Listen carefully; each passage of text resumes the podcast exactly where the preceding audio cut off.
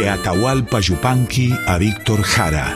De Nelly Omar a Chabela Vargas. De Mercedes Sosa a Violeta Parra. Voces de la Patria Grande, un programa de Marcelo Simón.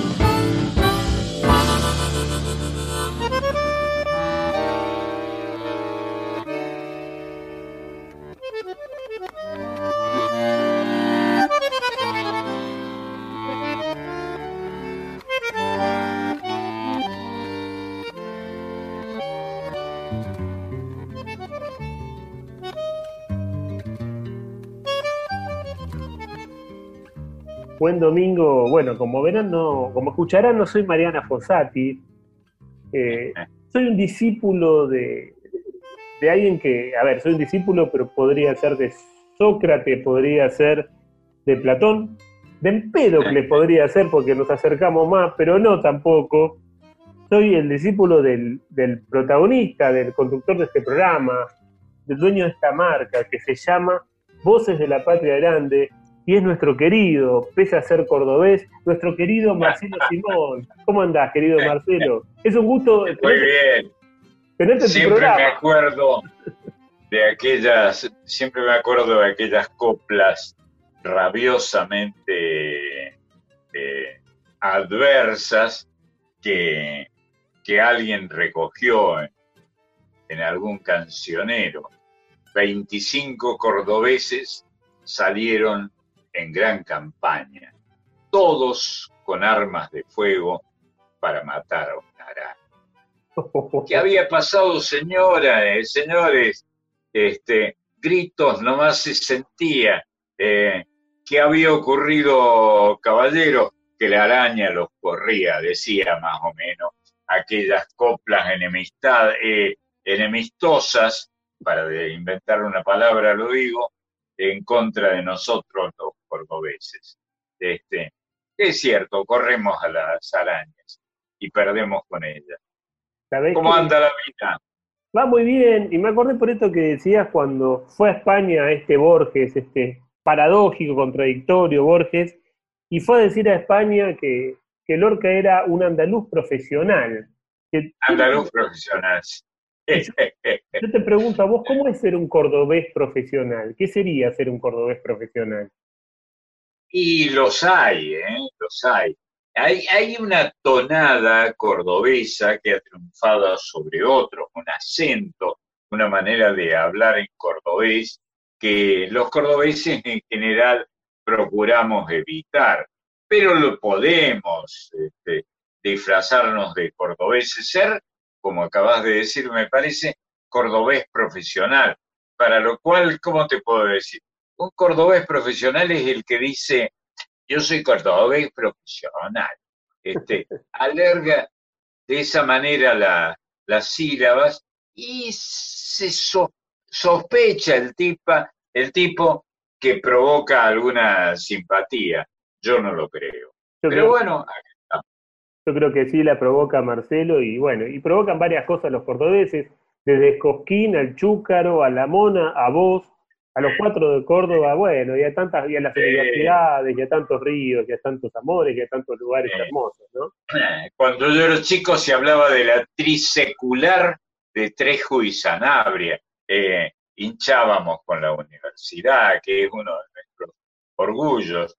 Yo mal estudié en un colegio universitario de Córdoba, el Montserrat, muy viejo, con claustros muy, muy piolas, y bueno, y con esa, con esa tradición, y con algunos de, de- de motes que, que usábamos para los profesores. El más famoso que yo tuve era la vieja centeno, la vieja centeno. Algún cordobés este, veterano a lo mejor la recuerda, que tal como es lo, lo- la canallesca manera de hablar de los cordobeses, la vieja centeno era un hombre.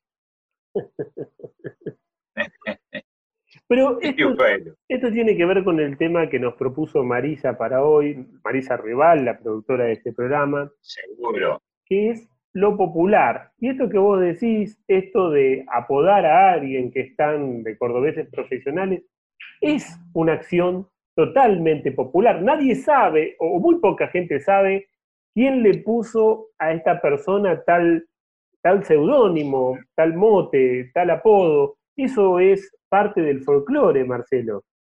En general le calza como una camiseta de medida el apodo, ¿no? Eh, se escribieron en Córdoba, se publicaron algunos libros sobre apodos eh, famosos, algunos un tanto intelectuales. Recuerdo, por ejemplo, la del diputado bromosódico, un, señor universitario que, usaba esta, esta clase de, de palabras, ¿no? Bromosódico, que anda a saber qué quiere decir, pero ya le quedó, le quedó para siempre, ¿no? Y el apodo no se va nunca, no te lo sacas, es una camiseta a medida, y queda, y queda.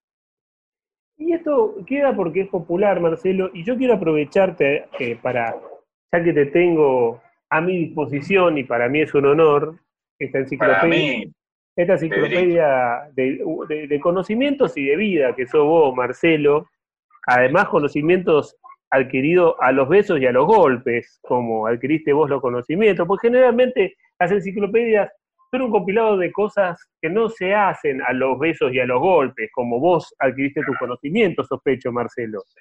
Sí, sí, Y yo descreo efectivamente, aunque he bebido en ella, de la cultura enciclopédica, ¿no?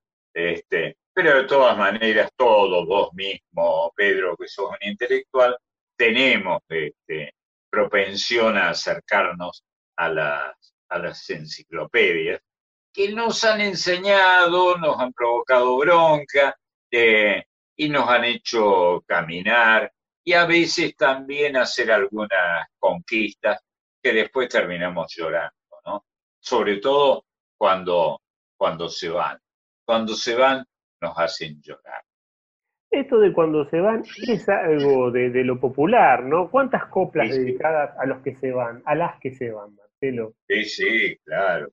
Una canción muy popular en eh, Bolivia eh, se llama Llorando se fue, que fue un, eh, un éxito internacional. Y es una queja de, de algunos de nosotros, machos, que lloramos como señoritas antiguas. Entonces, Marcelo, te invito a que escuchemos para empezar tu programa de que yo estoy colado. Mi nombre es Pedro Patzer y vine a colarme el programa de Marcelo Simón solo por esta semana. Escuchemos Llorando se fue, Marcelo. Ah, qué bueno, qué bueno. dale, gran éxito de Bolivia, del Alto Perú, como se le llamaba, como le llamaba Belgrano a, este, a la Bolivia que amamos. Música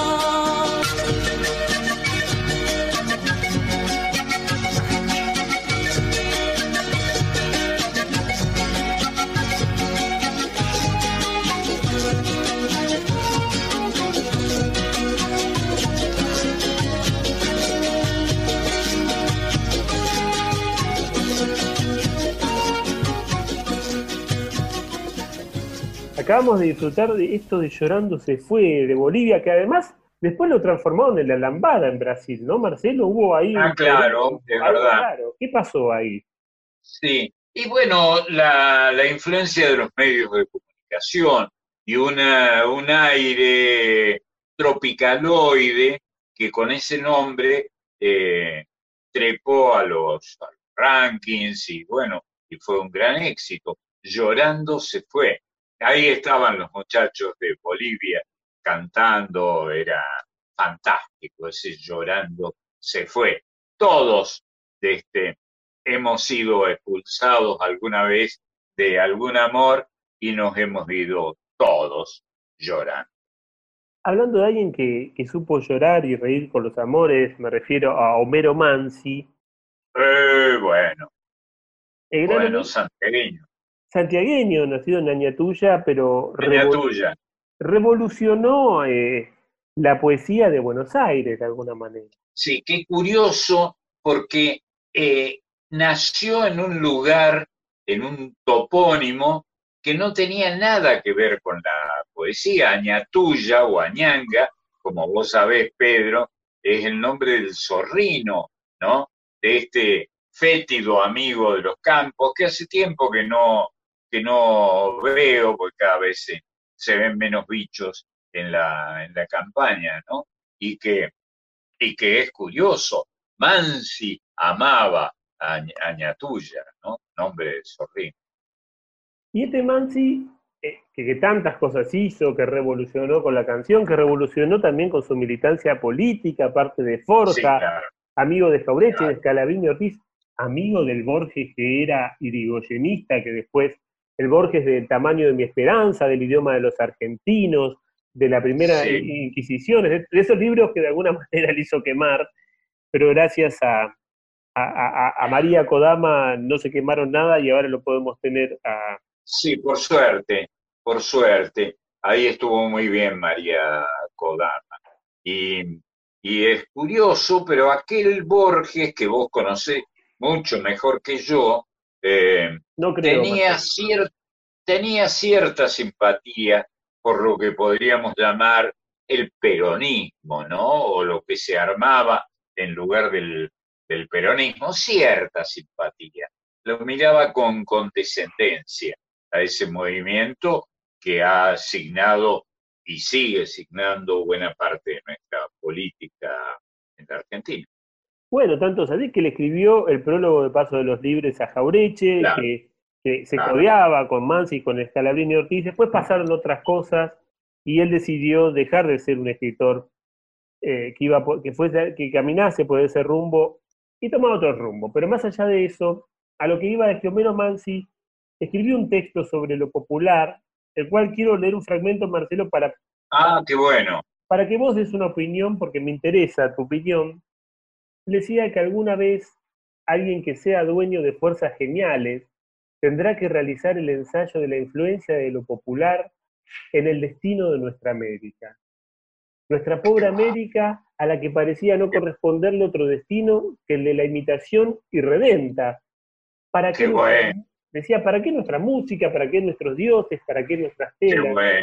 ¿Para qué, nuestra ciencia? ¿Para qué nuestro vino, Marcelo? Todo lo que cruzaba el mar era mejor y cuando no teníamos salvación, apareció lo popular para salvarnos. Instituto del pueblo, creación del pueblo, tenacidad del pueblo. Por eso yo, ante este drama de ser hombre del mundo, de ser hombre de América, de ser hombre argentino, me he impuesto la tarea de amar todo lo que nace del pueblo, todo lo que llega al pueblo, todo lo que escucha el pueblo. Esto escribió Mero Mansi. Me interesa tu opinión sobre, sobre lo que nace y, llega al pueblo. hermoso. Y celebro mucho que recuerdes, como todo lo que recordás o lo que pergeñas, Pedro, y que además hayas caído en algo, en una, hayas caído afortunadamente en una, en una trampa que, que evitas este, hablar del vino, porque no tomás vino, vos sos de la rara avis que no, no chupa. ¿no? no, no es así, este, Marcelo, no, no, no, eso ya lo aclaramos. Yo chupo, pero no chupo en ciertos horarios que algunos amigos y que fueron jefes míos toman. Lo que, lo que vos llamas abstemio es un tipo que no quiere tomar vino a las, a las once y media de un martes, digamos, pero, de la mañana. Pero, pero me gusta, me gusta el vino, Marcelo. Pero sobre todo, me gusta muchísimo el vino, pero sobre todo me gusta el vino de, de, los, de los que pueden eh, convocar en él al ángel y al gorrión, como vos, Marcelo, como vos y como tantas, como lo hacía Neruda. Pero tomar vino claro. es, es un viaje, ¿no? Es, es, es transitar un viaje hacia, hacia la cultura del vino, hacia el ritual del vino, hacia todo eso que nos pasa, ¿no, Marcelo, con el vino? Es cierto, es cierto. Bueno, Neruda eh, nació, vivió y murió en un país de vino, ¿no? Como es el nuestro, también la, Argentina, limítrofe con, con aquel, y fue un poeta extraordinario.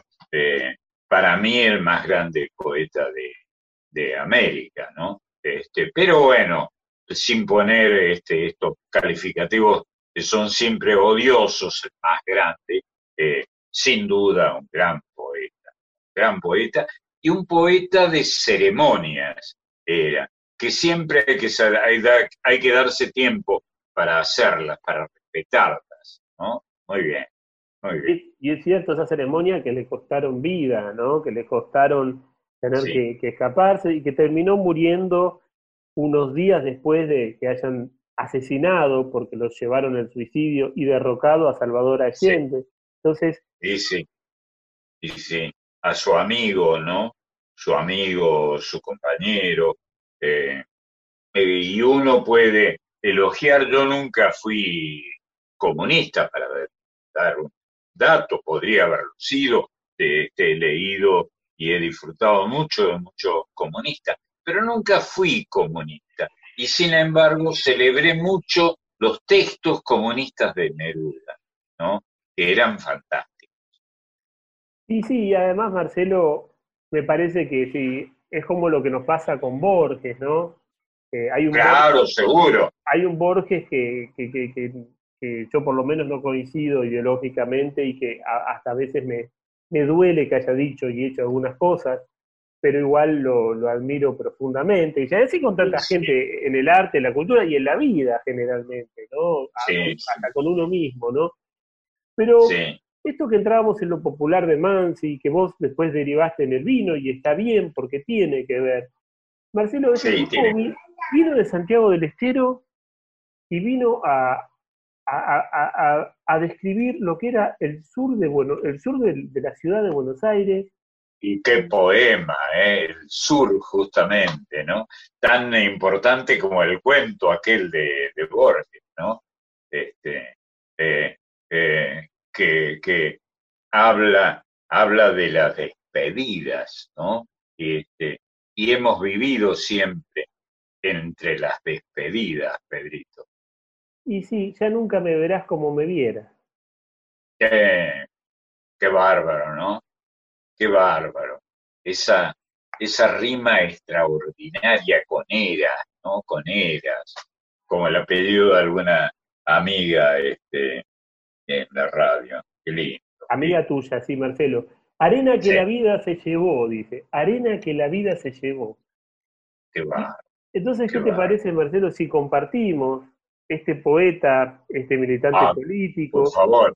Eh, y yo que vengo de un pequeño país de, las arenas, que eso es Córdoba, Córdoba está llena de, de arena, pues está llena de ríos, ¿eh? Este, celebro mucho que haya encontrado este rumbo, Pedri. A ver si escuchamos sur entonces.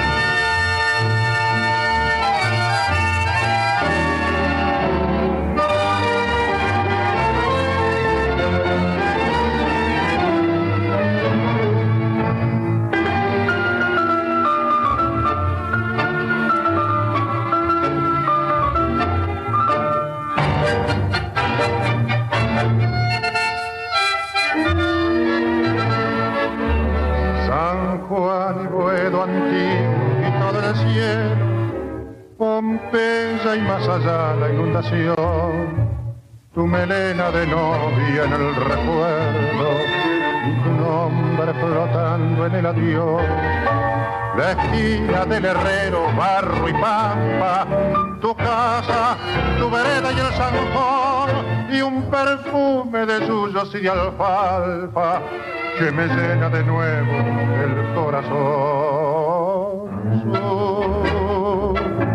Paredón y después sur, una luz de almacén.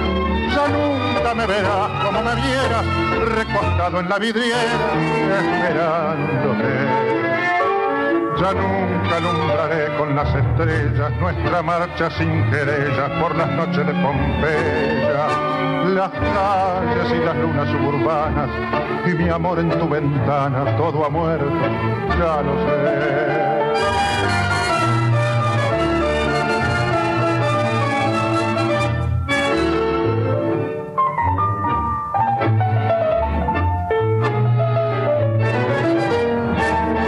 San Juan y Boedo antiguo, cielo perdido, Pompeya y al llegar al terraplén, tus veinte años temblando de cariño, bajo el beso que entonces te robé, nostalgia de los años que han pasado, arena que la vida se llevó, pesadumbre del barrio que ha cambiado. Y amargura del sueño que murió. paredón y después una luz de almacén. Ya nunca me verás como me vieras, recostado en la vidriera, esperándote. Ya nunca alumbraré con las estrellas nuestra marcha sin querellas por las noches de Pompeya las calles y las lunas suburbanas y mi amor en tu ventana, todo ha muerto, ya lo sé.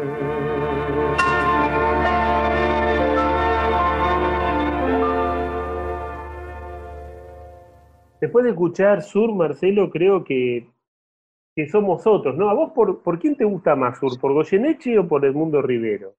Por el Mundo Rivero. Mucho, mucho me gustó por el Mundo Rivero. Y tuve la enorme suerte, por esto, por ser jovato, de haberlo tratado a Rivero y tuve el honor de presentarlo varias veces.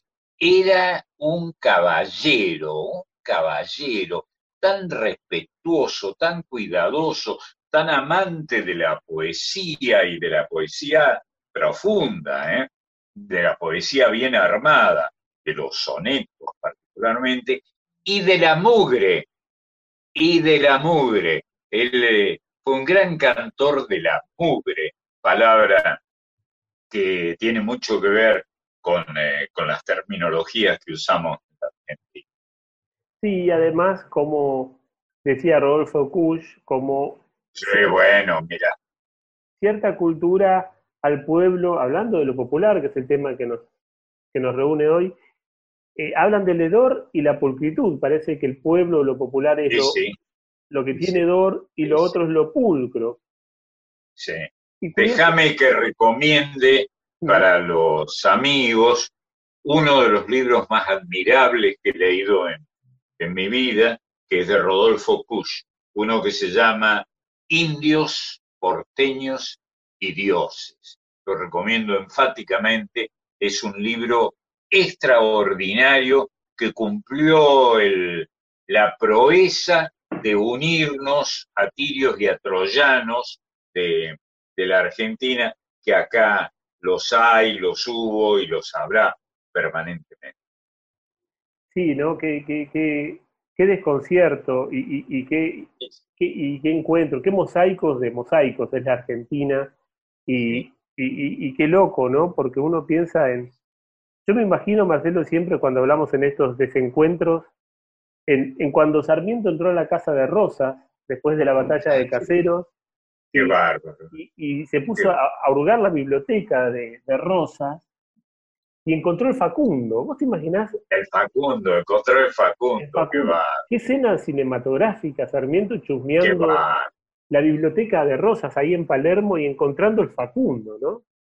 Qué bárbaro. Y bueno, Rosas no era, no era sonso. Eh, para mí, el burro adelante, eh, eh, el Facundo es, si yo tuviera que elegir un libro argentino, elegiría el Facundo, sin ninguna duda. ¿Antes que el Martín Fierro? Eh, es difícil decir eso.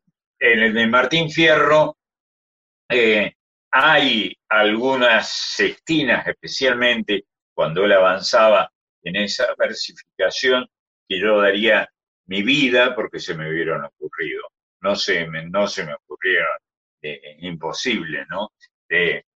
uno que siempre digo, y que vos me, este, estarás harto de escucharla, era esta que decía, eh, había un gringuito cautivo que siempre hablaba del barco. Mirá vos esa idea, ¿no? El gringo, que es una de las esencias de la argentinidad, el gringo, uno de los pocos sitios donde esa palabra no es ofensiva en la Argentina. Había un gringuito cautivo que siempre hablaba del barco.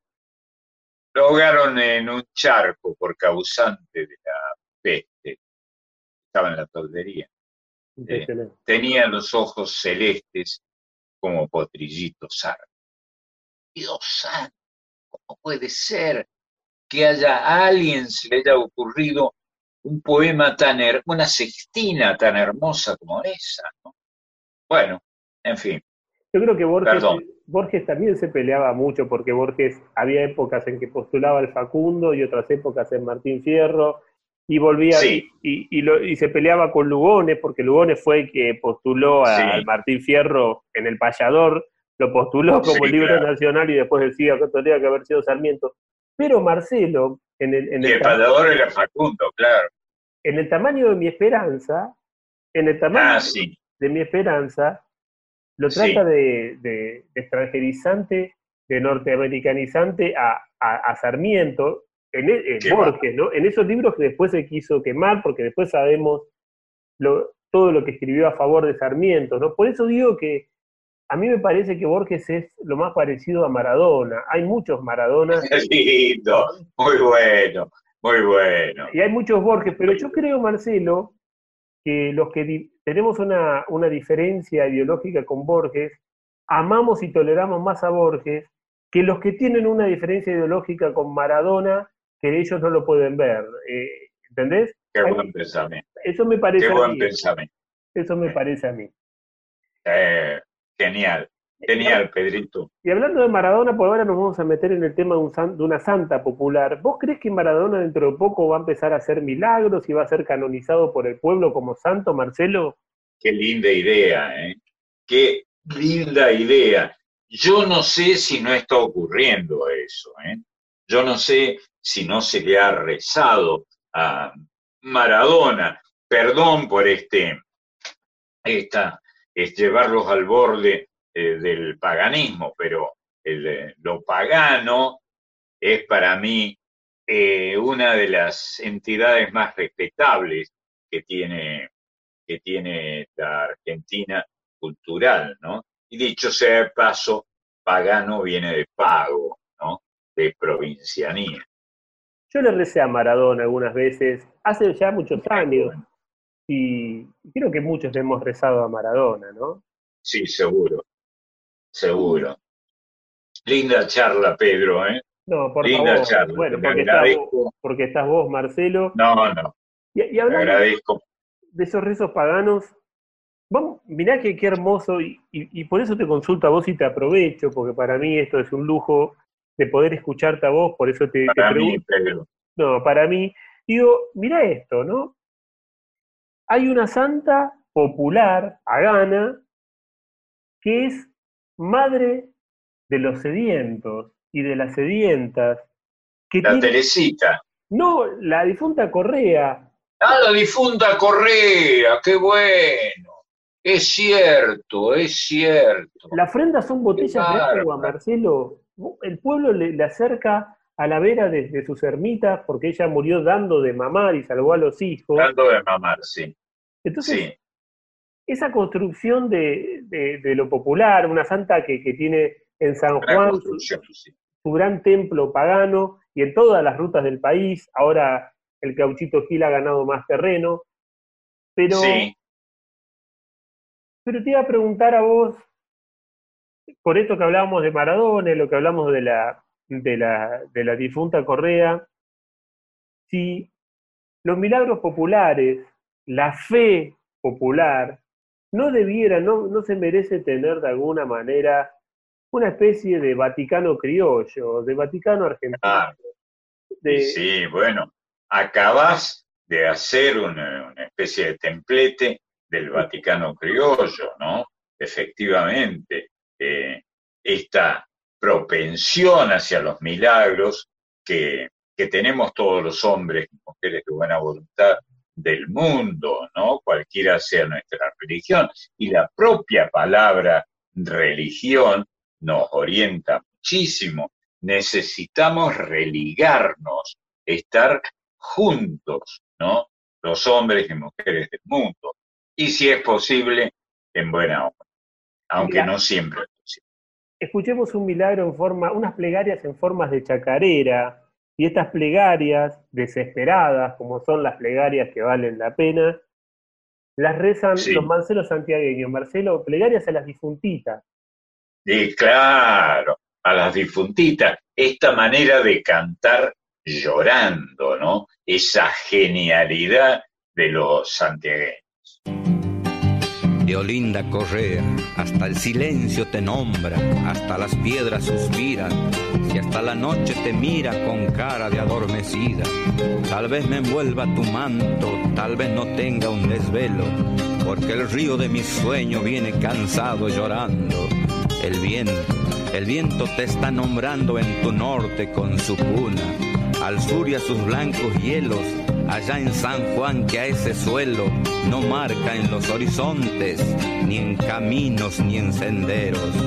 crisol, crisol que sos de mi pueblo, candil, candil colgado del cielo, que reflejas estrellada un mechero de consuelo, que alumbrarás a tus hijos más allá de los silencios, el silencio de tu muerte abrió un callejón de penas en medio de aquel desierto. De Olinda Correa, madre de todas las madres, madre difunta Correa.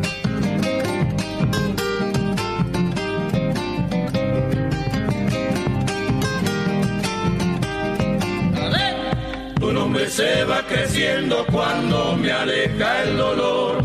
Nombre santa de mi pueblo sobre mi tierra de amor.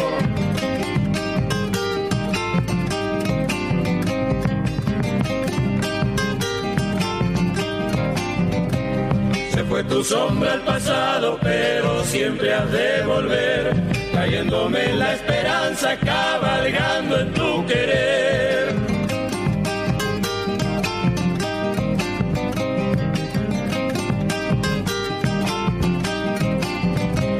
Promesante del camino, siervos de la tradición, van buscando tu milagro, consuelo al caminador.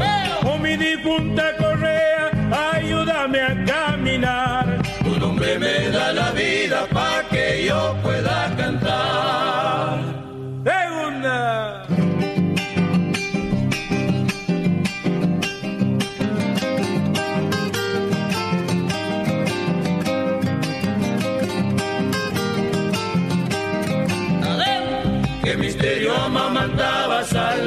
para vivir. Se han ido en tus pechos muerto la sangre de tu sentir.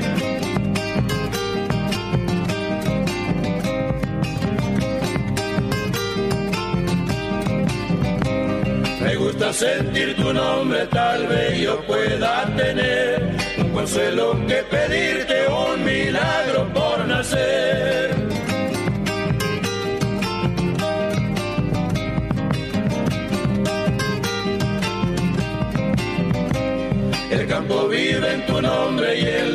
Quebradas también. Y en la fe de los paisanos tu imagen se suele ver. Oh mi difunta Correa, ayúdame a caminar. Tu nombre me da la vida para que yo pueda cantar.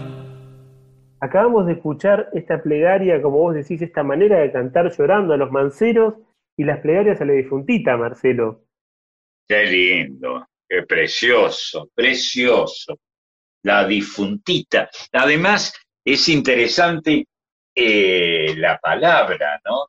En, otros eh, ámbitos se habla de los finados, pero en Santiago del Estero la sacralidad está en los difuntos y si es posible con diminutivos, difuntitos y difuntitas. Qué bárbaro, ¿no? El honrar a la muerte, respetarla, que es lo que tenemos que hacer todos los días cada vez más. Y sabés que otra cosa que me interesa preguntarte en esto de los santos es esta práctica que se tiene en Santiago del Estero y supongo que en algunos lugares más, que es el misachico, que es esto de Sí, trasladar un santo, por ejemplo, hasta, hasta el río que está seco, se lo muestran al santo para que el santo produzca el milagro de que llueva. ¿Cómo es esa- eso, Marcelo? Porque que García Márquez se volvería loco de amor al conocer esta, e- este, este ritual santiagueño, el misachico. Eh, Y está bien que cites a García Márquez, que tiene tanto que ver con esa tautología, ¿no? Con esta manera de ver el mundo, eh, un mundo que nos supera, ¿no? El mundo de los presagios, el mundo de lo que llamamos folclore, ¿no? Este, un mundo de, al que me gustaría pertenecer. Este, soy aspirante, Sos un aspirante, ¿no, Marcelo? Nada más. eh, aspirante. Pe- Pero Mirá. además, una palabra que, que se usa con, con desprecio, con, con desdén, porque cuando la, la alta cultura, entre comillas, cuando la alta, la academia, entre comillas, intenta eh, desdeñar algún tema, por ejemplo, eh, eh, este tema de, de- de los milagros populares, inmediatamente eh, lo llama folclore, es decir, las cosas o, las curaciones, las curaciones populares inmediatamente se las llama folclore, pero no en el sentido que vos lo utilizás, este saber del pueblo que solo el pueblo le enseña al pueblo, Ah, si- sino con claro. desdén, ¿no? Como, como, No, claro. Como si fuera la infancia de, una sociedad, ¿no? El folclore. Sí. Lo que no advierten los desdeñosos respecto de estos temas de la cultura popular es que el folclore fue un invento inglés, en realidad un homenaje de los ingleses a esta manera de mirar el saber popular que nació en Inglaterra. Y, y pese a eso, nosotros utilizamos para hablar de las cosas más argentinas.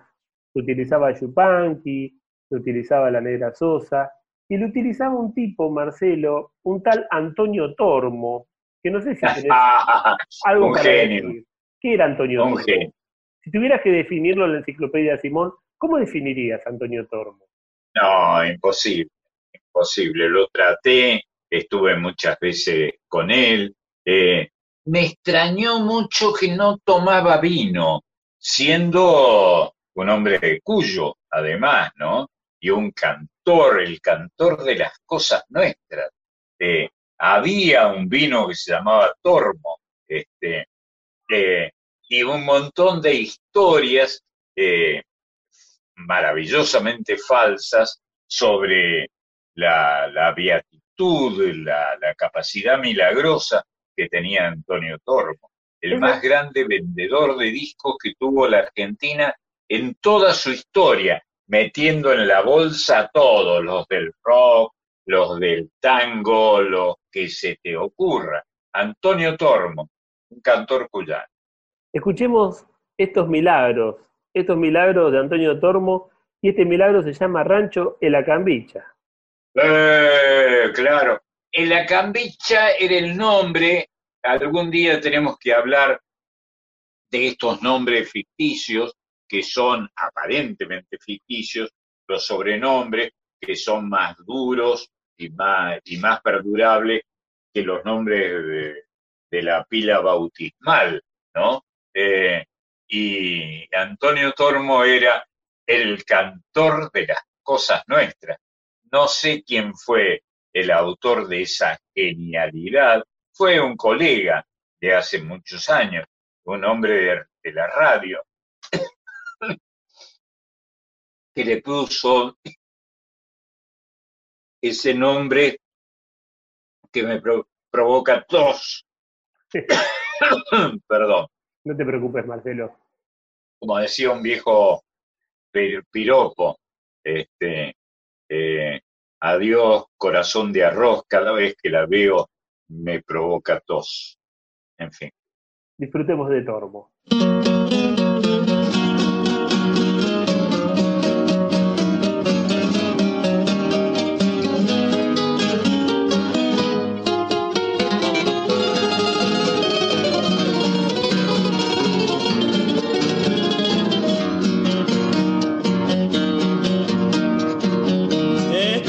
Que hay baile en el rancho y la camilla, llámame de sobrepaso, tangueadito bailaré. Llámame milongueado al estilo oriental, troteando despacito como bailan los tagües.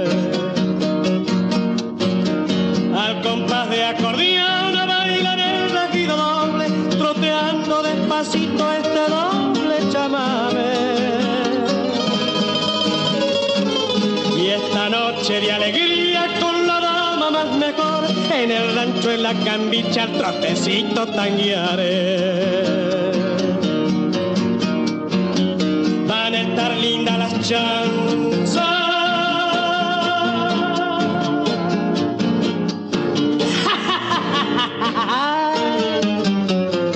Le hablaré lindo a la guaina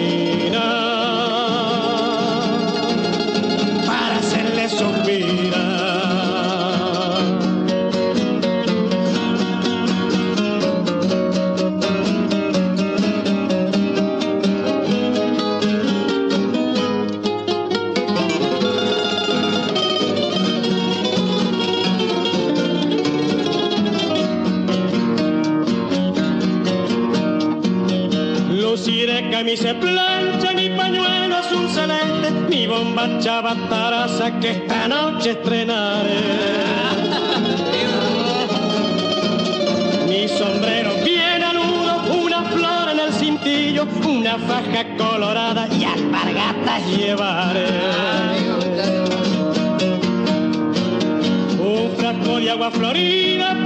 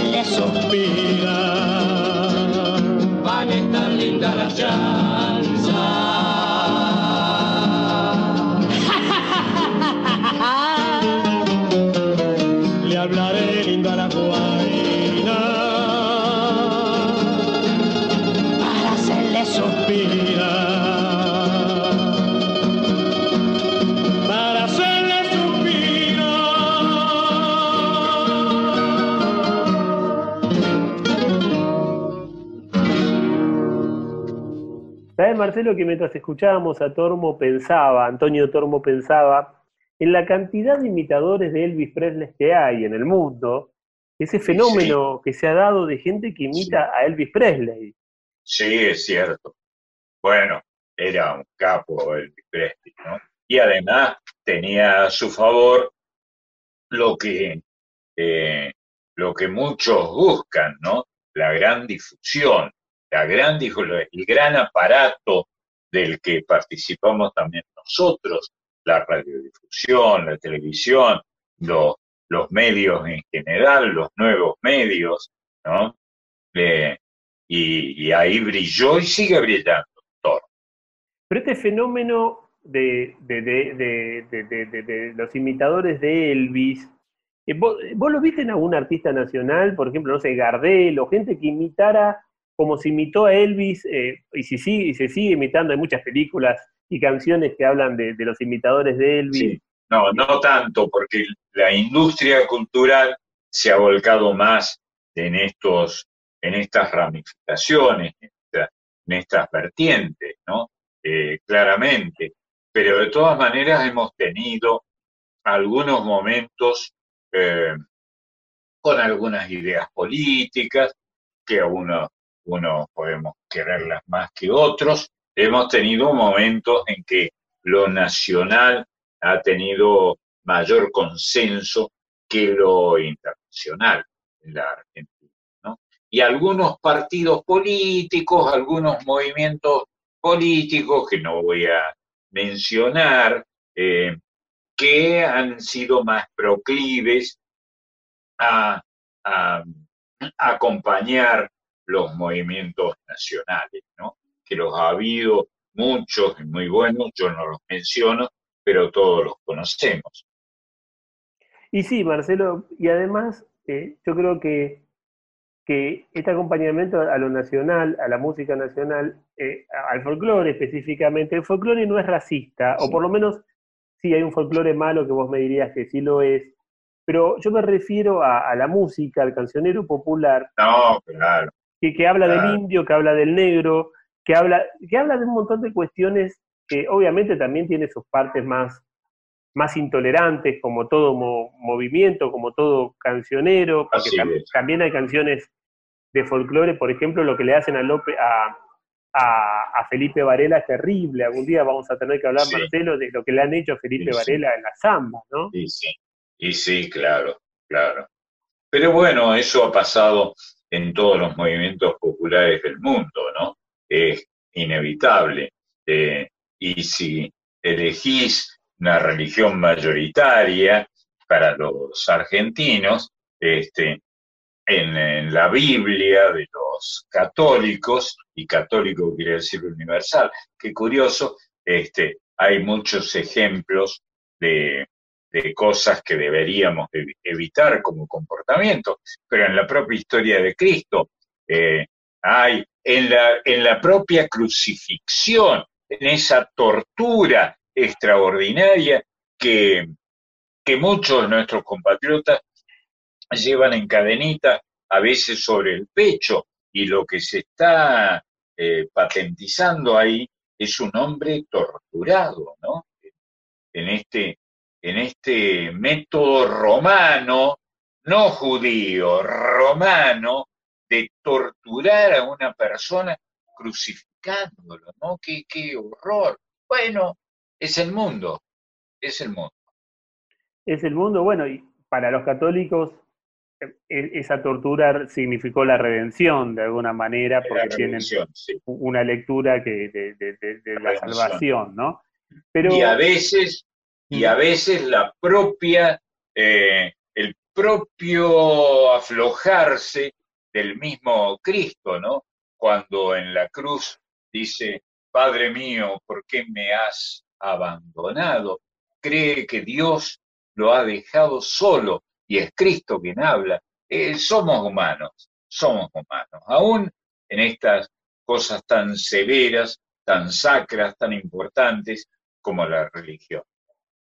Pero qué interesante lo que decís, Marcelo, y, y, esto de traer a Cristo y la religión a cuento, porque de alguna manera los nombres tienen que ver con la religión, y con esto de, de, religarse, de religar, de, de todas estas cuestiones, ¿no? Y hay algo que, también tiene que ver con los milagros eh, humanos y populares, que vos, eh, pensando en, en cómo los artistas eh, tuvieron que, para hacer, adquirir el nombre de lo que iban a hacer. Es decir, Neruda se tuvo que poner el nombre de Neruda, que era un poeta creo que sueco, si no me equivoco. No, era rumano. Rumano Neruda, bueno, Jack, eh, ¿cómo era el nombre? No me acuerdo ahora el nombre de, Neruda, original. Creo que era Jan, creo que, perdón, perdón si le pego a la de al lado o a la que está muy, muy lejos, creo que era Jan Neruda. Porque él sabe que, que no se llamaba de esa manera, pero... Sí, se llamaba, eh, no me sale ahora el nombre, este, iba, iba a decir el de Buenaventura Luna, menos mal que me callé. No, era los Horty Buenaventura Luna, que, era, que era irlandés, que su abuelo había peleado a favor de, las invasiones inglesas, ¿no es así? era Neftalí Reyes, que en realidad tampoco era... Pedro Eliezer Neftalí Reyes Basualto. Eh, pero terrible. Era Ricardo. Ricardo. Ricardo, Ricardo Eliezer Neftalí Reyes Basualto. Exactamente del sur de Chile. De Parral, pero que creció en, en, en realidad en, una ciudad cercana a Parral, que es Temuco, donde él, él sentía que había, si bien nació en Parral, que fue más un hecho biológico, él amaba Temuco. Él amaba Temuco y, y mamá y, y, todas esas cosas. Y hay algo... Riquísimas, riquísimas las empanadas de Temuco que he probado alguna vez, ¿no? Empanadas chilenas las nuestras son mejores, pero ricas las, de Temuco. Y él, el papá de Neruda era ferroviario, un ferroviario de Temuco. Ferroviario, sí. Y por eso él usaba la capa que usaba Neruda, era una capa del ferrocarril. Para ser poeta, que también Atahualpa Yupanqui tuvo que dejar, Roberto. Qué buena idea. Qué buena idea. para hacer eh, Atahualpa Yupanqui y Horacio Guaraní lo mismo, tuvo que, dejar el Heraclio, eh, era Heraclio Rodríguez. Heraclio Catalín Rodríguez, sí. Este, y se puso ahí, siguió en cierto modo su proclividad, eh, su corazón, ¿no?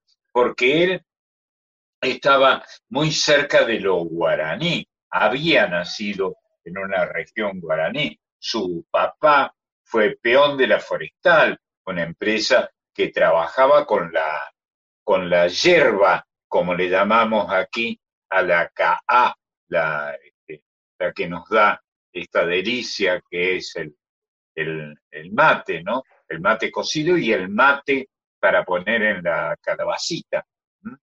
Entonces, todos estos que se fueron cambiando el nombre para hacer y, y, adoptaron un nombre parecido, Neruda el de un poeta, porque él quería ser poeta y lo fue, uno de los mejores de América, eh, porque quería contar, eh, eh, viene a contar algo de lejos, de otros tiempos. A contar algo de lejos, eso quiere decir Yupanqui, sí.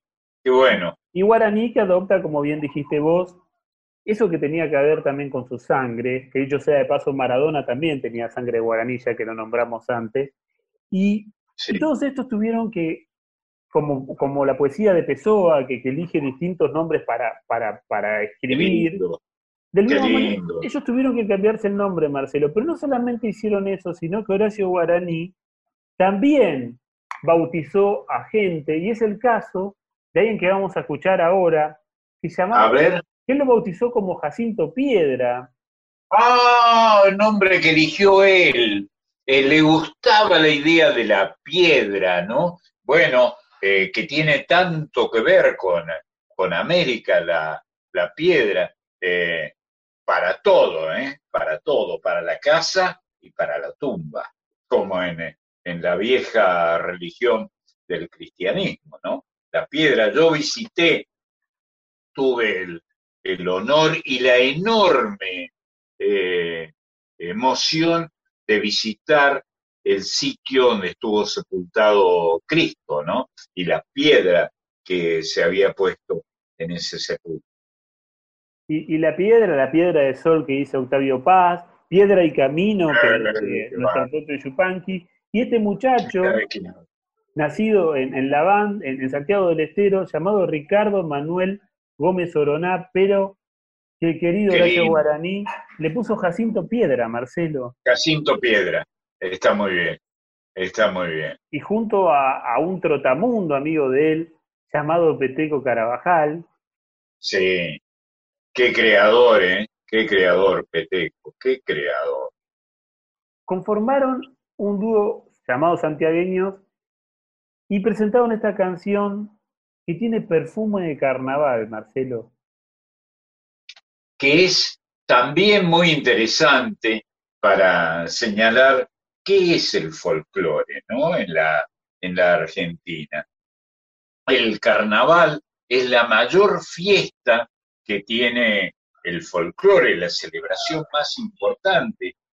Y se trata de una fiesta importada, si la querés ver de ese monero, de esa manera no nació en América el carnaval, vino de Europa, ¿eh? carnaval de Venecia, en el que muchos hemos estado, pero el carnaval al que, al que se refieren estos creadores es el carnaval de nuestra tierra.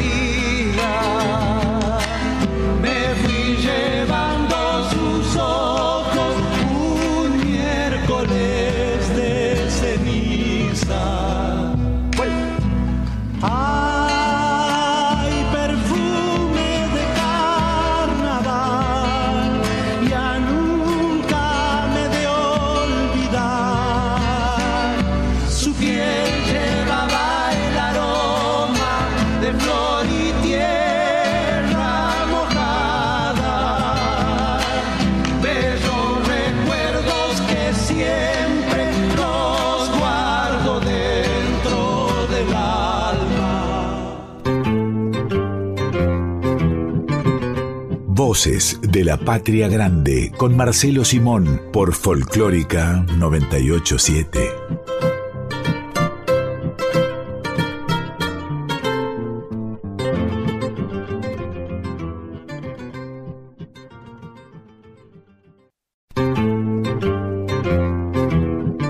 Estás escuchando a Marcelo Simón en Voces de la Patria Grande.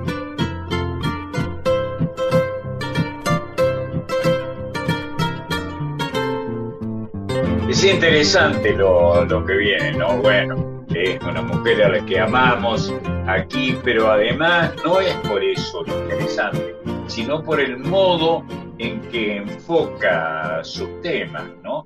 Lo que vamos a, a mostrar es cómo huele el carnaval. Es necesario, debo, debo decir, este, he pasado muchos carnavales en mi adolescencia y juventud lejana en el noroeste argentino. Y el perfume de carnaval es bravo, inevitablemente bravo, después de varios días de, de corso. Y se lo aligera con hojitas de albahaca. La albahaca, que es una hierba, como dicen los botánicos, que, que no es originaria de, de nuestra tierra. ¿Eh? Pero bueno, eh, ¿quién dice que tiene que ser originario de nuestra tierra el folclore? Lo que nos va a mostrar la gran Marisa Ruibal ahora es cómo huele el perfume de carnaval. Marisa conoce. Hola, ¿cómo les va, queridos amigos? ¡Qué presentación! Ustedes no me ven, pero me puse colorada. Se te nota, Mari, te, te vemos, te, te sentimos colorada. Sí, ¿no? Se percibe, se percibe. ¡Wow! Tenemos, colora- tenemos coloradas este, en el elenco. es verdad, es verdad que en un ratito ya la vamos a escuchar a nuestra querida Colorada. Marce, eh, primero les quiero decir que para mí es un placer escucharlos desde que comenzó este programa. Eh, es un Sí. bálsamo, es un mimo escucharlos a los dos, a, do- a los mundos a los que nos transportan, lo que aprendemos. Uy, es un lujo. Competimos para ver si nos llevas el apunte, Marisa. Sí, me imagino, me imagino, me imaginé. Bueno, como siempre, yo llevo toda esta temática tan linda que Pedro nos propone con tanto amor al mundo de las infancias. Y hoy, eh, en, este, en este recorrido popular que estamos haciendo, tan nuestro, yo pensé, por supuesto, en los niños. Entonces dije, como niña, ¿qué es popular para mí? ¿Qué es lo propio? ¿Cómo, ¿Qué es lo que siento? ¿Y sabés qué sentí? Ustedes hablan de perfume de carnaval. A mí se me vino el perfume de la plaza. Ah, mira, mira. Interesante. Los lugares, en, en donde nosotros vivamos, no importa dónde vivamos, pero siempre hay una plaza. Hay Sí, una sí. plaza que es de todos, una plaza que es para todos, una plaza que reúne, que convoca, que la hacemos propia, una plaza que nos invita a disfrutar, una plaza que tiene un perfume, que tiene un olorcito, porque tienen árboles diversos y según el árbol y las flores que tengan es el perfume que nos llama. Hay algo que nos atrae. Y hay que agradecerle también, ya se lo mencionó, creo recordar, a Domingo Faustino Sarmiento, con quien tenemos permanentemente discusiones históricas, pero a quien admiramos sin límite, ¿no? Porque él tuvo mucho que ver con la instalación de esos perfumes en la Argentina superficial y profunda. Porque son esos corazones verdes que nos ayudan a respirar mejor, porque obviamente cuando vivimos en la ciudad no es lo mismo que cuando vivimos en el interior, en el campo, el verde está más, más achicado. Y sin embargo, uno camina unas cuadras y llega a una plaza y ya respiras de otra manera. Este aire que tiene las plazas que nos invita a jugar, a sentarnos a leer, a tomar un mate, podemos hacer ejercicio, simplemente hacer una pausa. Insisto, la plaza es de todos y para todos, y me, me pareció que no había nada más popular para que los chicos puedan disfrutar que una plaza. Está muy bien. Tal cual, es así. Y pensando en plazas, tuve ganas de divertirme, porque a mí la plaza me lleva a divertirme, a jugar. Y hay dos libros que les quiero recomendar que tienen unas plazas muy locas, así que presten atención. No son unas plazas muy tradicionales como la de la vuelta de la esquina. Este, este, primer cuento se llama Una plaza un poco rara, de Ana María Shua, con ilustraciones de Luciana Fey. Ah, qué bueno. Ana María Shua, la capa. Una capa, una capa, esta escritora argentina que, de la cual tanto hemos hablado. Pero en esta plaza, Marce y Pedro, hay dos árboles viejos que juegan al ajedrez. Ah, Las palomas, sí, sí, sí, y vos no, no sabés la competencia que tienen esos árboles. Las palomas le tiran caramelos a los chicos. Qué lindo. Sí, Hay sí, varias señoras que van volando de flor en flor, pero con unas flores preciosas, con unos colores maravillosos, un perfume que nos lleva de viaje. El caballo de la calecita, presten atención, porque le vende helados a todos los que van a la Ah, qué plaza. lindo. Hay un escarabajo que se tira por el tobogán, las hormigas juegan en el sub y baja, hay, mariposas que tejen y que charlan, y la calecita está llena de perros y de gatos contentos, pero muy mareados. Esta plaza la tienen que ir conocer. Yo sinceramente no sé dónde está. Así que yo les invito que si la encuentran, por favor nos escriban, nos manden un mensajito y nos digan, porque yo la quiero ir a conocer. Tengo muchas yo- ganas de divertirme en esa plaza. Y, y yo agregaría, si alguien, sobre todo en el litoral, este, ve un tacurú, el nombre de los hormigueros pétreos duros como la piedra que hay en aquellos sitios, que nos hable de él, ¿no? Del Ay, qué tacurú, lindo. que qué es lindo. hermoso, hermoso. Qué lindo. Yo Bueno, una vez vi a un pasguato que no voy a mencionar, integrante de un elenco folclórico, el hombre era de, de Salta, creo, Eh, bueno, no digo el lugar de donde era, este, y yo vi que miraba con mucha atención, estábamos en, en Misiones, y miraba con mucha atención los tacuruces, ¿no? E- El tacurú, esos hormigueros que este, a los 10 minutos estaba el tipo agarrándose la pata porque como un idiota fue y le pegó una, una, volea como para hacer gol al tacurú y, y no se quebró la, la, la pata porque Dios fue piadoso, ¿no? Pero es cierto, son, los tacuruces son maravillosos, maravillosos.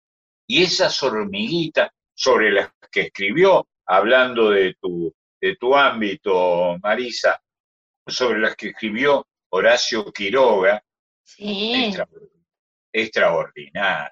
Aquellas que con el nombre de la, la corrección, no sé por qué se llamaba así esa, esa, este, esos hormigueros, esa, cofradía, para decirlo de algún modo, que en una tarde te pelaban un pueblo.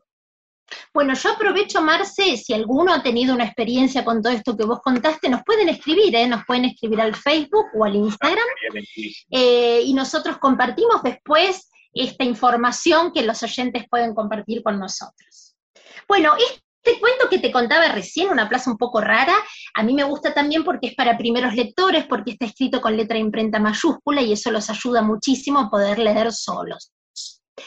Y el otro cuento, antes de irnos con la canción que tengo preparada, se llama Un monumento encantado y es de Silvia Schuger, esta escritora y compositora argentina, ah, con las ilustraciones de Marcelo Elizalde. Yo les leo cómo comienza este cuento. A ver. Dice así, era verano. Cuando llegaron a la plaza las máximas autoridades con una corona de flores para rendir homenaje al luchador incansable, se encontraron con que el monumento ya estaba así, encantado, encantado de estar como estaba. Y ahí empieza la aventura. Porque este monumento encantado de estar como estaba, claro, ¿cómo no iba a estar encantado? Escuchen cómo estaba este monumento de la plaza. De la espada de este luchador incansable colgaba un toallón a lunares. En la cabeza del luchador tenía un sombrero de paja y aparte auriculares. Y su mano, además de agarrar la rienda del caballo, sostenía un tubo de bronceador. Pero acá no termina la cosa, ¿eh? Las patas delanteras del caballo del monumento al luchador incansable tenían hojotas en vez de herraduras y en lugar de montura, un flotador. Ah, me estaba olvidando. Y en la cola del caballo tenía un rodete. ¿Alguna vez ustedes vieron un monumento así? Nunca. Pero lindo, ¿eh? Eh, un poquito llamativo, así que si querés también te invito a esta plaza, un poco loca, porque pasó de todo. Imagínense que se armó un escándalo, las autoridades se horrorizaron, estaban rindiéndole un homenaje, llevaban la corona de flores, empezó a venir el barrio entero. Había bomberos, periodistas, policías, curiosos que pasaban por ahí, el guardián de la plaza, pero el monumento estaba encantado, encantado de conocer a todos los que lo iban a visitar. Así que los invito también a que descubramos a ver en qué plaza está este monumento encantado de Silvia Schucker para divertirnos un poquitito con las plazas y dejar volar la imaginación que es tan lindo.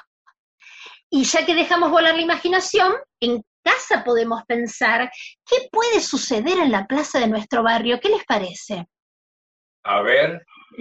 Porque, a ver, a mí se me ocurre que en la plaza, que yo tengo una plaza muy cerquita, seis cuadras, y tal vez en la plaza cuando llego me encuentro con una carrera de triciclos, pero en vez de estar los chicos arriba de los triciclos, hay palomas. Ah, bueno. ¿Eh? Muy bueno. Y así, y así todos pueden imaginarse en casa y también si quieren lo pueden compartir con nosotros a través del Facebook o de Instagram.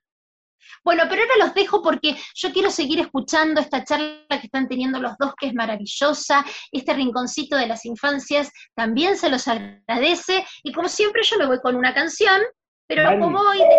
Sí. Yo quiero, yo quiero agradecerte porque para mí las plazas son espacios de encuentro y es verdad que hay mucha gente que, que cuando no tiene eh, algunos recursos, algunas situaciones, las plazas se los dan.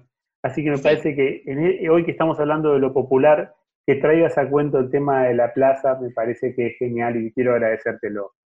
No, Pedrito, gracias a vos porque todos los domingos nos brindás esta oportunidad de volar por distintos mundos y acercarnos a todos, a los oyentes y a nosotros mismos, distintas opciones y distintas maneras de, embellecer nuestra alma. ¿Nos vamos con una canción? Vamos. Esta canción también es de una plaza, y una plaza también muy particular, porque, esto se los cuento bajito, ¿eh? porque es un secreto. Hay un remolino en esta plaza que hace muchas travesuras, van a tener que escuchar la canción, pero después se porta bien, porque se transforma en la calecita que le faltaba a la plaza. Los dejo con canticuénticos con esta canción que se llama Un remolino de Ruth Guillar y Sebastián Cuño. Disfrutemos de las plazas y de este remolino travieso. Les mando un abrazo enorme y los quiero con el alma. Un beso, Marisa, muchas gracias. Genial.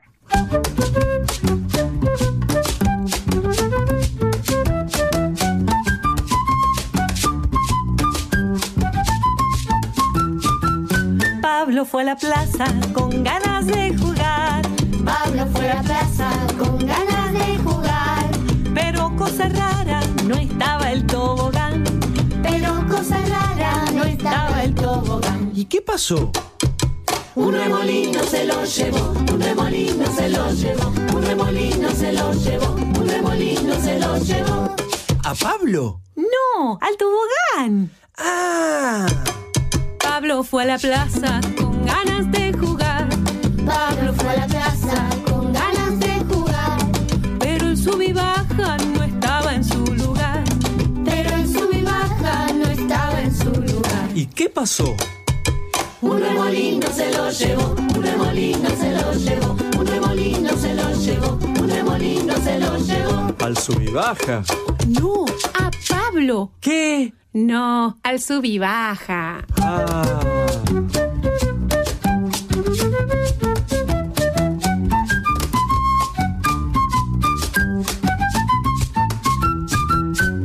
Pablo fue a la plaza con ganas de jugar. Pablo fue a la plaza con ganas de jugar. Pero el pasamanos no se pudo trepar. Pero el pasamanos no se pudo trepar. ¿Y qué pasó? Un remolino se lo llevó, un remolino se lo llevó, un remolino se lo llevó, un remolino se lo llevó. ¿Cómo se los llevó? Los llevó a los dos, al pasamanos y a Pablo. Oh. Vino el remolino buscando qué llevar. Vino el remolino buscando qué llevar. Pero en la placita no había nada más. Pero en la placita no había nada más. ¿Y qué pasó? Pasó que estaba tan triste la plaza vacía que se arrepintió. ¿Y entonces? Trajo de vuelta los juegos y a Pablo y se quedó a vivir en la plaza. ¿El remolino? Bueno, ya no es un remolino, porque... En calecita se convirtió, en calecita se convirtió, en calecita se convirtió, en calecita se convirtió, en calecita se convirtió, en calecita se convirtió, en calecita se convirtió, en calecita se convirtió. Qué grande es Marisa, eh, qué buena esta columna, Marcelo, qué importante que Sí. Marisa hable de, de- de- de la infancia, de los niños y las niñas, de, cómo tiene que ver con, con nuestra cultura. Y, y es cierto. es, es una construcción de mañana, ¿no? Cómo han cambiado los niños y las niñas, ¿no? Cómo van cambiando de generación a generación, ¿no? Es verdad, es verdad. Sí, sí, sí. No sé porque no tengo edad, desde luego, para ello, pero no frecuento, frecuento la literatura infantil. Eh, no sé si hay un gran caudal actualmente, pero ha habido grandes escritoras y escritores que se han ocupado del tema. Bueno, Junco es el, ca- el caso emblemático Bueno. que, se- que siempre tratamos, ¿no? Jorge Washington Ábalos, el más grande. Qué, qué impresionante. Sabes que, Marcelo, en esto que, estamos hablando de, de, lo popular, yo pensaba en, en- lo popular con, con respecto también a los ritmos, ¿no? A, a- cómo los, los, los ritmos también representan algo súper popular y- y que, y que van de un lado a otro. Y pienso particularmente en el misterio de la milonga, en el misterio de la milonga que, que, que se trasladó de un lugar a otro, que vos lo llamás. Melus Longa, ¿no? El, el misterio de, de- La Melus Longa, cierto. y, y este camino que, que va haciendo la milonga por, por, por las regiones, por la gente, por los peones, por, por los fogones, como cuenta en Canto del Viento Yupanqui. eh, Claro.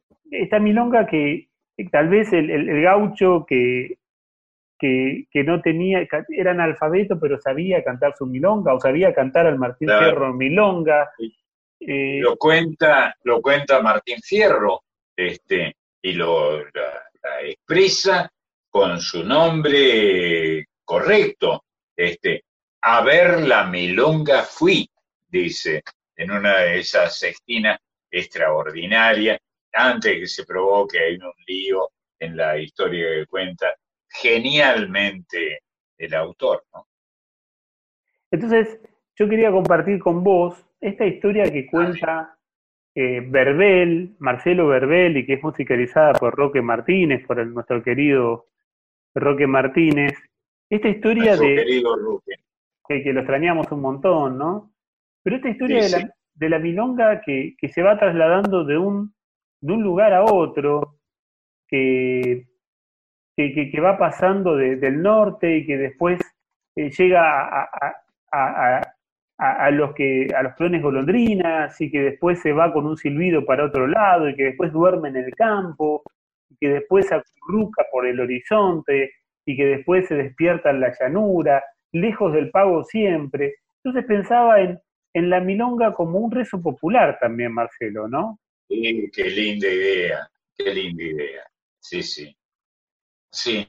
Y en cierto modo, eh, este hombre con escasa noción, este hombre, el gaucho, escasa noción de la religiosidad, este, practicaba, rezaba, en cierto modo, con su manera de, vivir y de callar, ¿eh? rezos que no se expresaban, pero que ahí están en Martín Fierro y en otras muestras de la literatura gauchesca, la literatura, para mi gusto, más interesante que ha producido la Entonces, si te parece, disfrutemos de esa canción de Verbel y Roque Martínez, ¿A dónde tirás milonga? por Lucía Cerezani. Claro, porque cambia de pago la milonga en esta canción, es extraordinario.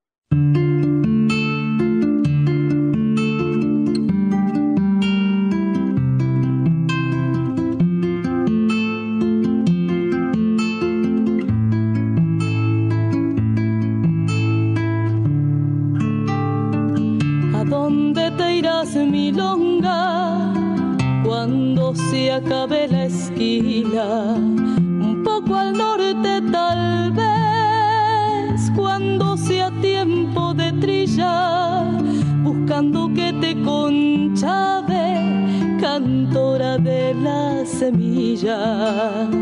O te quedes en la chacra con las guitarras peón golondrina.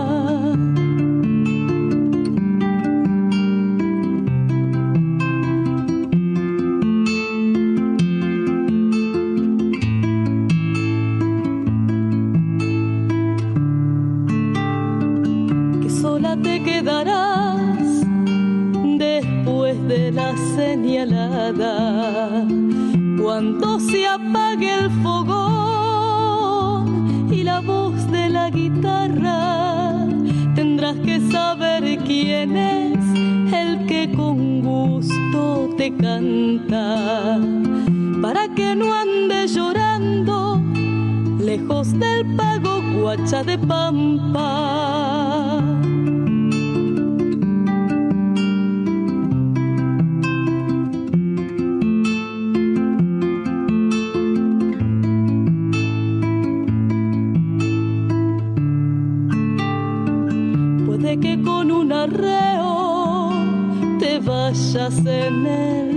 De los que duermen a campo donde nunca hubo camino.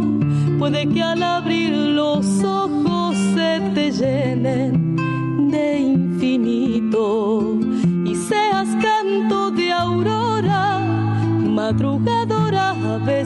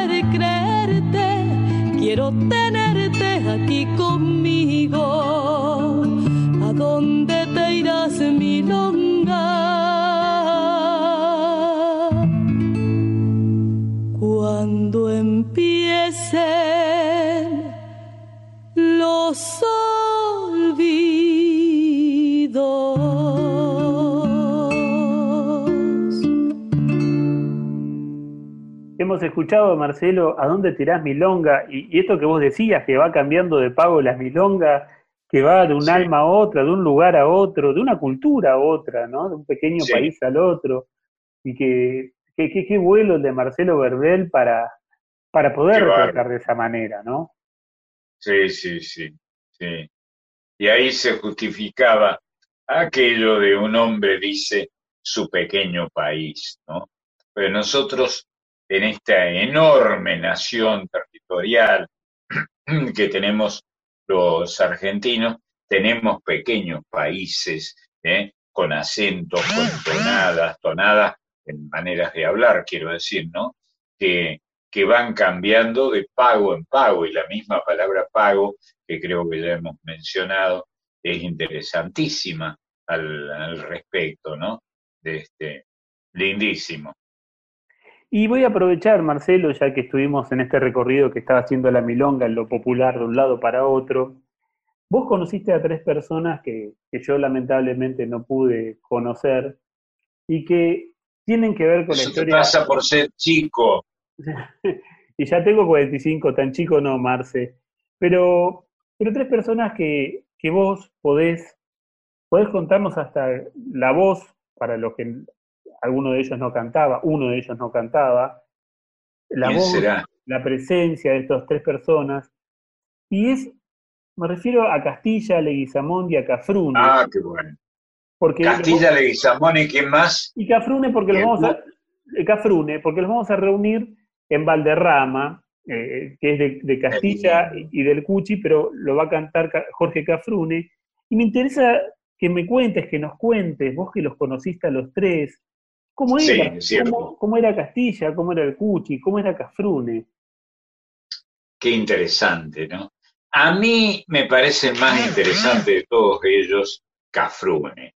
Era una maravilla, una maravilla. Andaba en unos autazos impresionantes. Era un eh, artista que se cotizaba mucho porque tenía muchísimo éxito y una gran comunicación con la, con la gente. Pero él decidió cantarle a estos poetas antes aún de que se pusiera de moda Salta como una provincia folclórica, ¿no?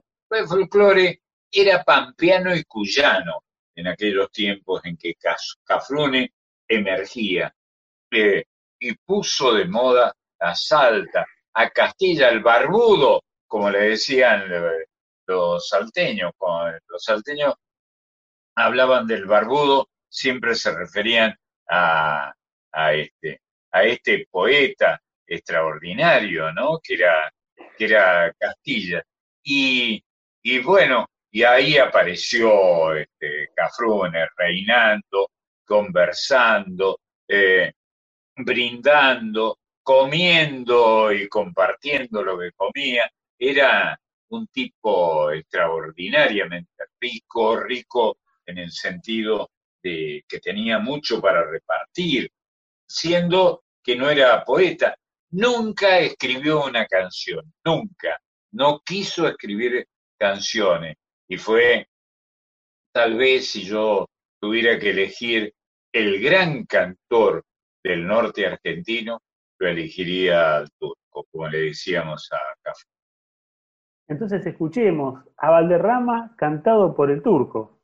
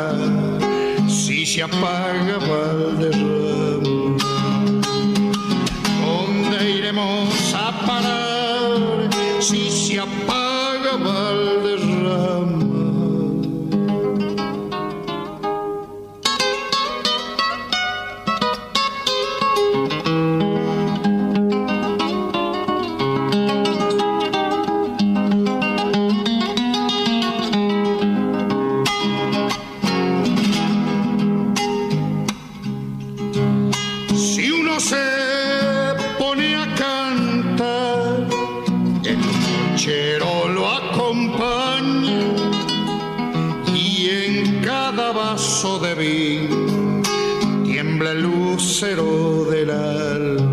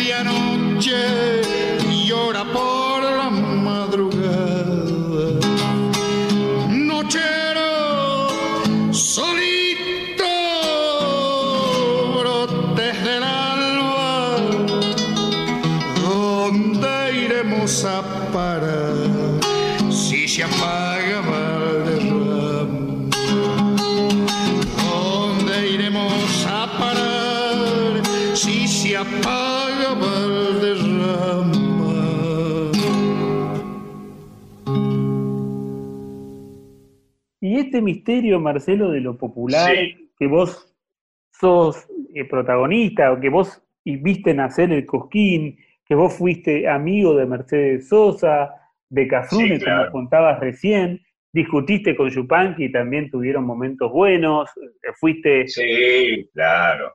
No, bueno, lo admiraba sin límites a, a Yupanqui, un hombre tan, tan sabio, ¿no? Eh, pero déjame que elija, si me permitís, en una conversación entre amigos, a Jorge Cafrune como el gran referente del folclore del norte. ¿no? Cafrune era un fenómeno, el turco, hijo de sirios, ¿eh? está lleno de sirios, una corriente inmigratoria de ese origen que se estableció en el norte argentino y que dio muchísimos representantes, muy pintorescos y todos muy criollos, ¿eh? siendo que tenían ese origen. El turco, como le llamábamos, era efectivamente hijo de sirio-libaneses, como le llamábamos nosotros, y un tipo, un conversador extraordinario, muy respetuoso. Si yo tuviera que elegir de todos los que conocí, y conocí muchos próceres del folclore, tuviera que elegir a quien he, he querido más este, y respetado más, creo que le elegiría a Cafru. Interesantísimo, Marcelo, porque uno generalmente viste, piensa que la, la- la- la figura gravitante es Yupanqui, pero es cierto que hay muchas cuestiones que componen a, la cosa, ¿no? Al ser, al andar, al estar. Y es, es muy i- interesante lo que contás de, de Cafrune, lo que indicás. Y, y también en, en este realismo mágico. Déjame, déjame decir dos Por palabras, Sí, por supuesto. dos palabras eh, al respecto. Eh, el, el turco fue para mí el folclorista del norte que más he admirado. Era muy, muy generoso, muy generoso. Muchas veces estuvo en mi, en mi vieja casa, que sigue siendo la misma. Este, eh, se sentaba, comía lo que había, eh, llevaba como, como buen criollo, llevaba un par de botellitas de vino y del bueno, y, este, y escuchaba con mucha atención lo que vos decías, y te pedía que estuvieras en sus presentaciones hablando de folclore. Extraordinario, el turco. Mirá vos, la gente moría por escucharlo a, a Jorge, y él le, nos pedía a nosotros que habláramos en su presentación. Un tipo inolvidable. ¿Y a vos cuál es la canción cantada por Cafrune que más te gusta, Marcelo? Me gustaron mucho las canciones uruguayas, que can- las de Osiris Rodríguez Castillos, particularmente, que cantaba el turco. No sé, les daba una entonación dramática muy particular y descriptiva, de mucha calidez, ¿no? Me parece a mí. Pero bueno, la mayoría de las personas ya no deben recordar a Jorge Cafrune. Este, digo que vale la pena este, hacerlo, ¿no? Hacer un esfuerzo, escuchar un disquito, ver cómo decía, cómo fraseaba y sobre todo eh, la intensidad con que subrayaba algunos, algunos tramos de, aquella, de aquellos poemas gauchescos, para llamarlos de algún modo, de un modo correcto de todas formas, que eran eh, muy buenos. ¿Y qué te gusta? ¿Camino de Quileros, Romance del Malevo? Camino de los Quileros, Camino de los Quileros, que habla de la sierra de Aceguá. Era un, eh, era un, un canto al contrabando, que el contrabando, eh, vos sabés que la Argentina se hizo eh, contrabandista. El contrabando fue una actividad que, que- han recogido muchos historiadores, no como un modelo que copiar de ninguna manera. No patrocinamos aquí la, la idea del delito como un comportamiento, como una conducta, pero el contrabando fue clásicamente argentino, ¿no? La- el país, este enorme país que es la Argentina, creció y decreció también con el contrabando. Entonces, Marcelo, si te parece, vamos a disfrutar de Camino de los Quileros por Cafrune, ¿te parece? Dale, la sierra de Aceguá.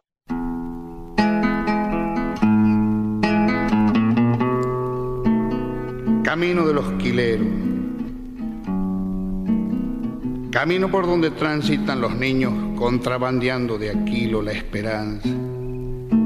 Azúcar, hierba, harina.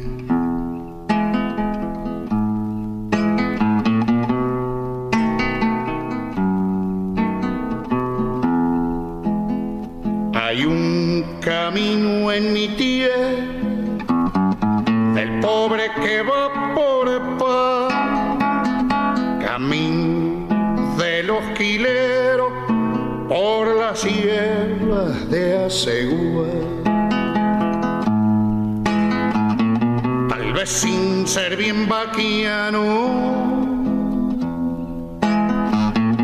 cualquiera lo ha de encontrar pues tiene el pecho de piedra, pero el corazón de pan.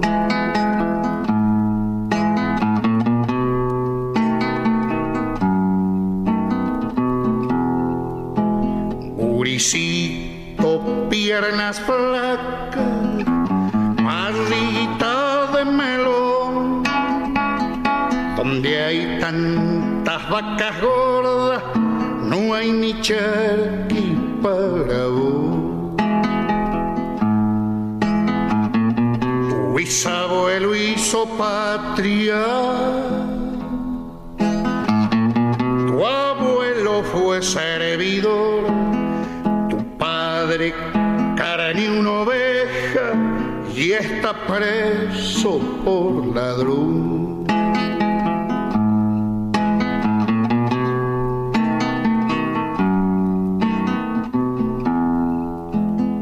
Toma café con farina y andas guapeando por ahí. Mañana mate cocido, pasado Dios proveerá. Mañana busco el camino del pobre que va por paz. No me para una bala, pasa, te traigo más.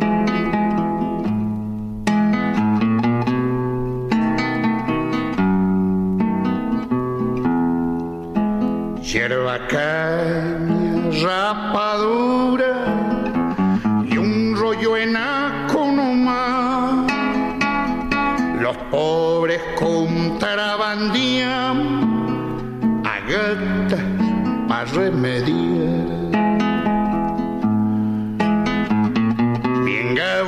es el tal camino,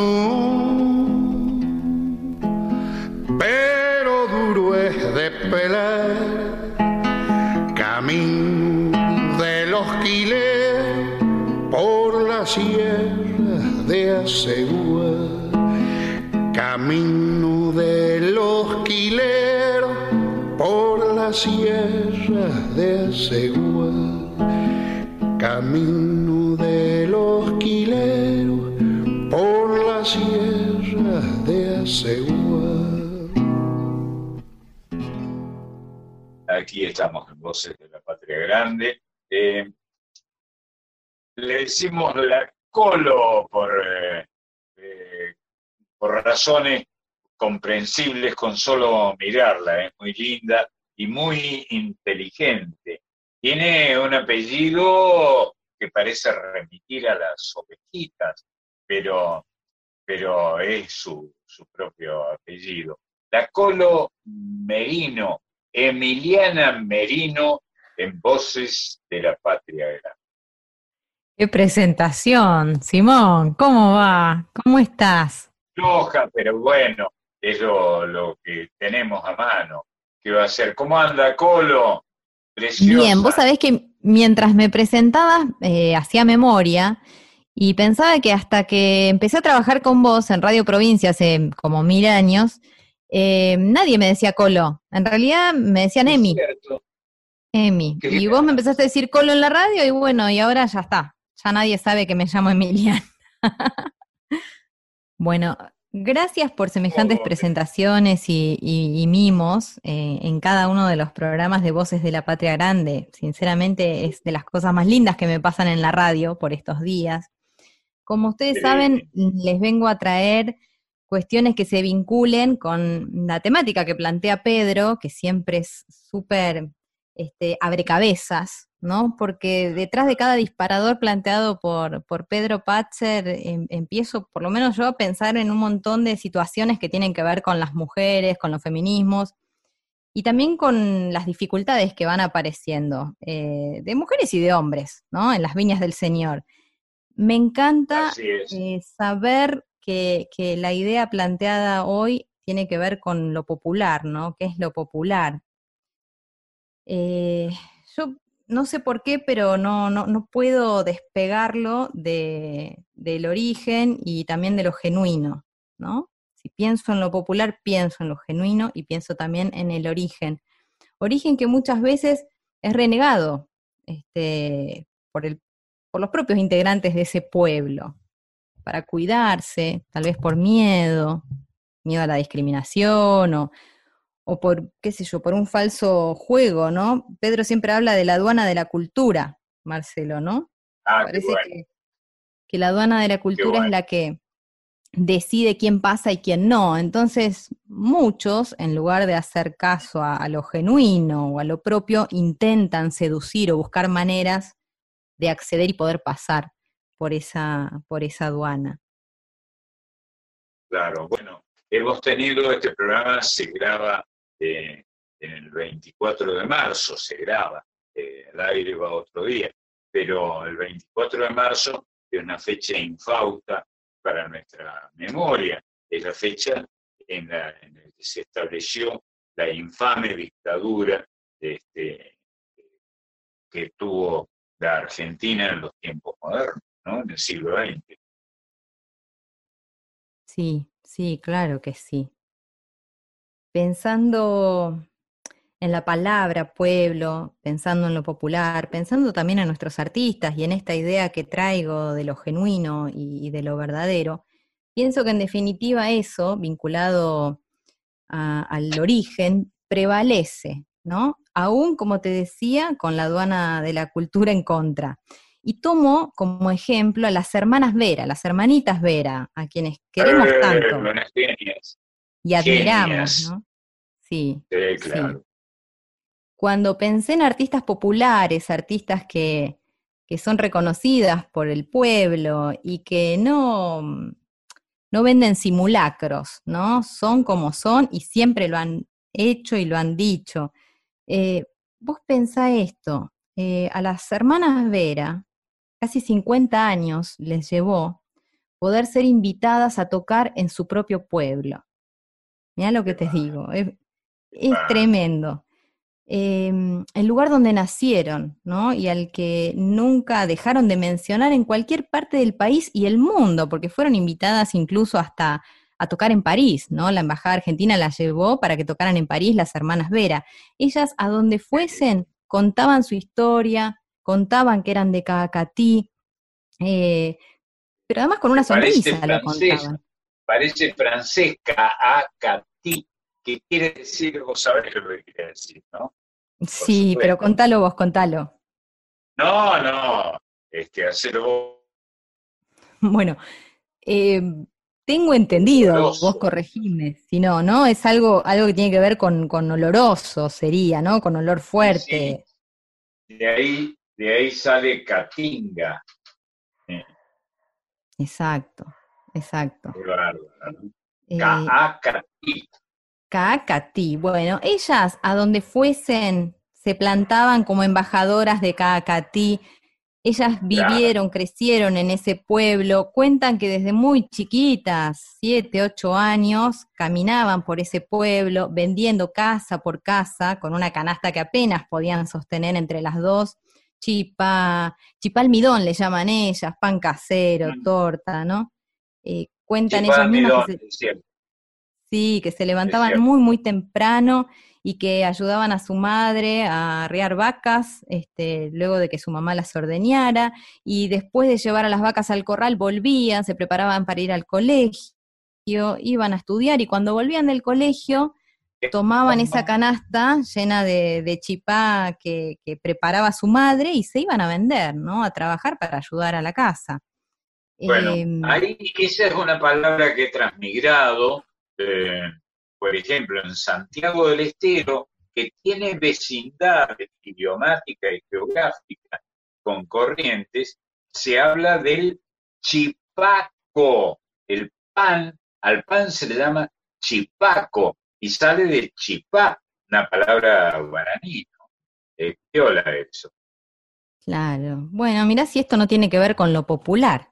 Decime Sí, si de alguna manera no se va filtrando, ¿no? En, en la vida cotidiana de ellas.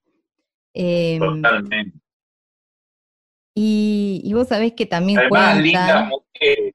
Además, lindas mujeres. lindas personas, yo te diría, lindas personas, porque fíjate, con esto que te cuento, de que casi 50 años les llevó ser invitadas por el municipio de su por propio pueblo. Pensá que el Festival de Verano de Cacatí ya lleva, y sí, más de 22 años en su haber.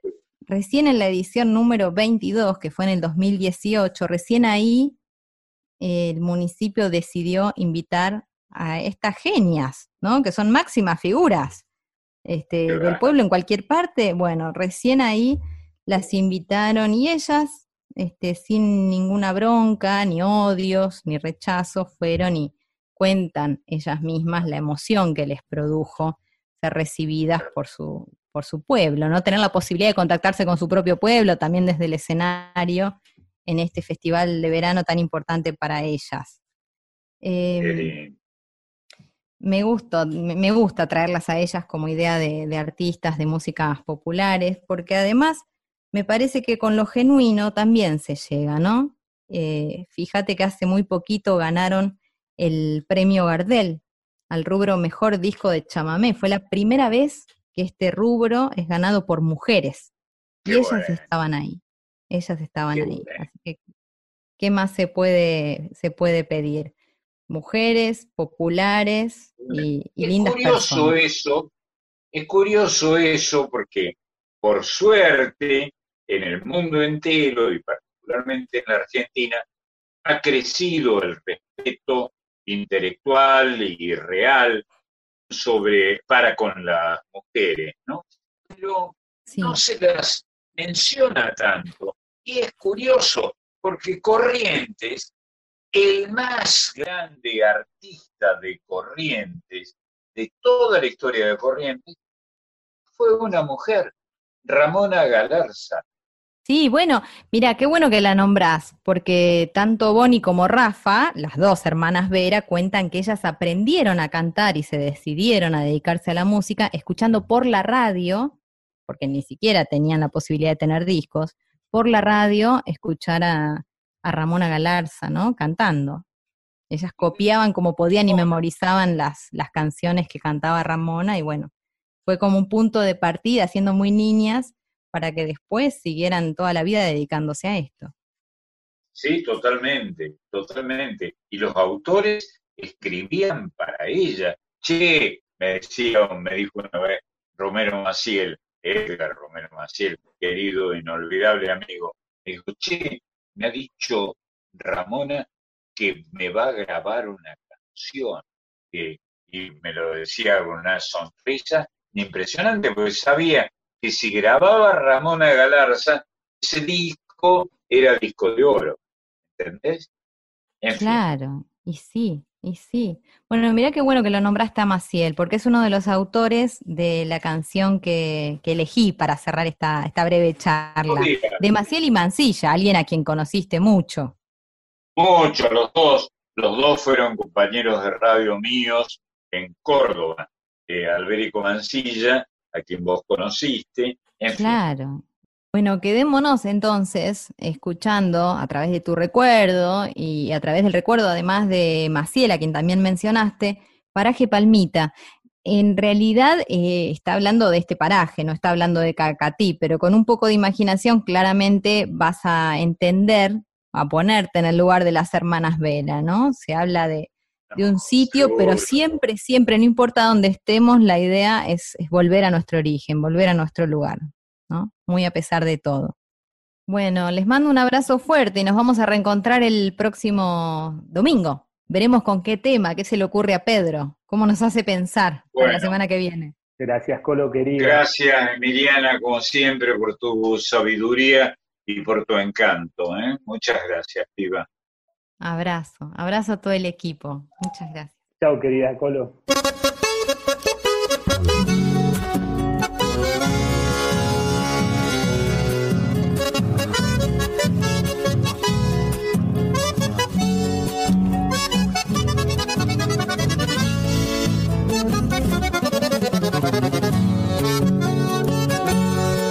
No sé por qué quiero cantar cuando regreso